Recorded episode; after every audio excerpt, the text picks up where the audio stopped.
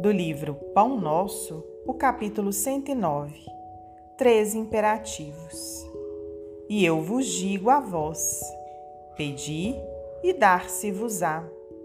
Buscai e achareis. Batei e abrir-se-vos-á. Jesus, no Evangelho de Lucas, capítulo 11, versículo 9. Pedi, buscai, batei. Estes três imperativos da recomendação de Jesus não foram enunciados sem um sentido especial. No emaranhado de lutas e débitos da experiência terrestre, é imprescindível que o homem aprenda a pedir caminhos de libertação da antiga cadeia de convenções sufocantes, preconceitos estéreis, dedicações vazias e hábitos cristalizados. É necessário desejar com força e decisão a saída do escuro cipoal em que a maioria das criaturas perdeu a visão dos interesses eternos. Logo após, é imprescindível buscar. A procura constitui-se de esforço seletivo. O campo jaz repleto de solicitações inferiores, algumas delas recamadas de sugestões brilhantes.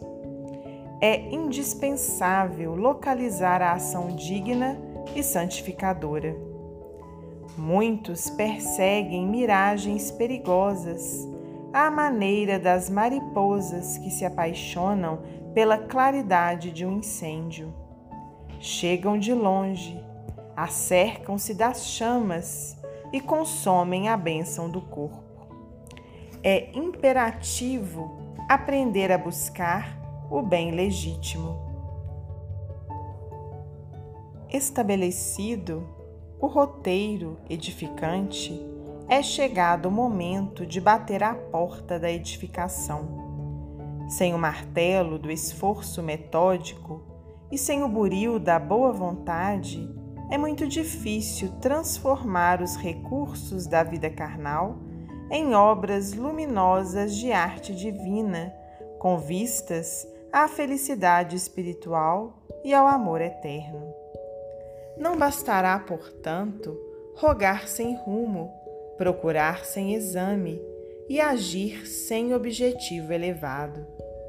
Peçamos ao Senhor nossa libertação da animalidade primitivista. Busquemos a espiritualidade sublime e trabalhemos por nossa localização dentro dela, a fim de converter-nos em fiéis instrumentos da divina vontade. Pedi, buscai, batei. Esta trilogia de Jesus reveste-se de especial significação para os aprendizes do Evangelho em todos os tempos. Emmanuel, psicografia de Francisco Cândido Xavier.